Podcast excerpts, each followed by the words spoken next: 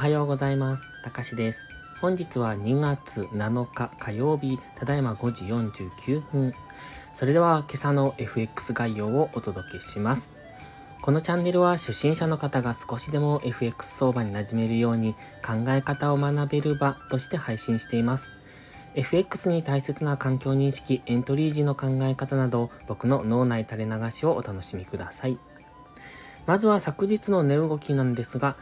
日経新聞が日銀の次期総裁を雨宮氏と報道したことで円安が進行し、昨日はドル高円安の1日となりました。ドル円は133円手前まで上昇、ユーロドルは1.07付近まで下落しています。雇用統計も終えて一旦ドル高で推移していますが、ヘッドラインニュースや要人発言に反応しやすい相場となっております。また、日銀人事に注目が集まっておりますので、日銀総裁、副総裁の決定に関するニュースに円が大きく動きやすくなっております。本日の主な経済指標発表は深夜の2時40分、パウエル FRB 議長の発言、その他は目立った経済指標発表はありません。では本日のトレードポイントなんですが、ドルが昨日も強く上昇してきておりますが、そろそろドル買いは一服なのかなというところまで差し掛かってきました。ドル円も直近の高値付近と節目まで来ておりますので、ここから一旦の下落後のもう一度ドルが上昇できるかというところですね。ユーロドルに関しましても節目に来ておりますので、本日は一旦の上昇を考える局面に入ってきております。ここのところユーロドルにしてもドル円にしても急激に動いておりますので、まずはドル円は一旦の下落、ユーロドルに関しては一旦の上昇を考えたいところですね。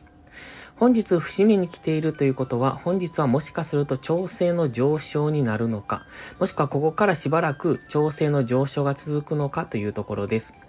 基本的には現在ドル円は押し目買い、ユーロドルは戻り売りなんですが、どちらも調整の動きを、えー、しばらくはしそうですので、それを見越しての、えー、戻り売り、あの、押し目買いを考えていくのがいいと思います。